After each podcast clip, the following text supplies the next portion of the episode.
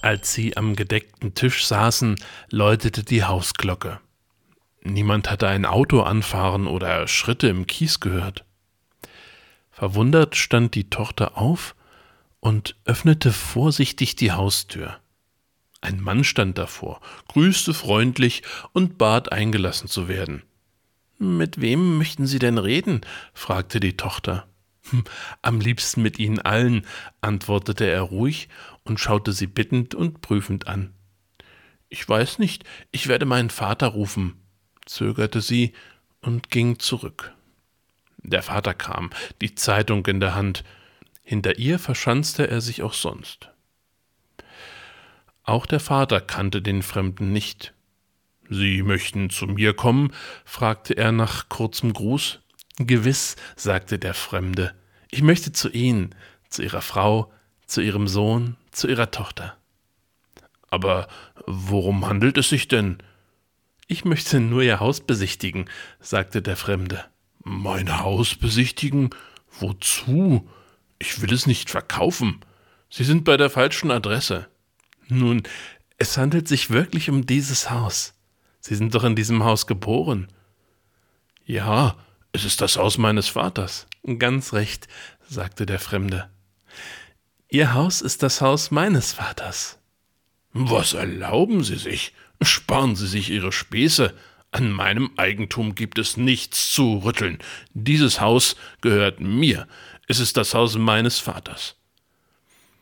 Der Fremde antwortete Gewiss, ich wiederhole ja nur, an meinem Eigentum gibt es nichts zu rütteln. Dieses Haus gehört mir.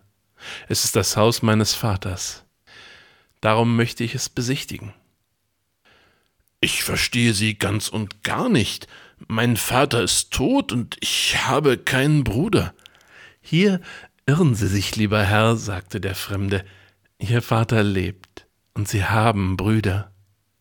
Lassen Sie mich bitte eintreten. Sie standen noch diesseits und jenseits der Türschwelle. Hinter dem Vater hatten sich die Mutter und die Kinder aufgestellt. Auch sie waren schockiert.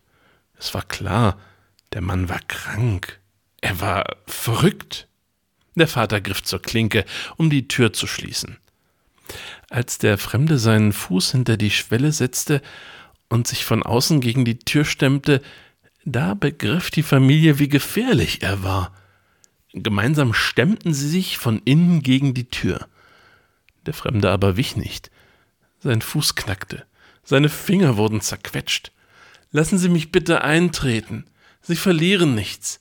Sie gewinnen nur, glauben Sie mir. Er stöhnte vor Schmerzen. Da gaben sie nach. Der Fremde hinkte hinein, er blutete an beiden Händen. Ohne ein Wort führten sie ihn in die Küche. Die Mutter gab ihm ein Tuch, die Tochter reichte ihm ein Glas Wasser. Er sagte, ein Glas Wasser für mich? Das genügt, das ist sehr freundlich von Ihnen, nicht wahr? Es geht besser, als Sie gedacht haben. Dann schaute er sich in der Küche um. Sie sind mit allem wohl versehen. Es geht Ihnen sicherlich gut. Er betrachtete den Tisch und fragte Ist der Tisch für Sie nicht etwas zu groß? Oh nein, antwortete die Mutter. Wenn ich alles auf den Tisch stelle, was wir haben, dann ist er fast noch zu klein. So habe ich es nicht gemeint, antwortete der Fremde. Tische können nicht groß genug sein, das sagt auch mein Vater, aber sie haben zu wenig Stühle daran.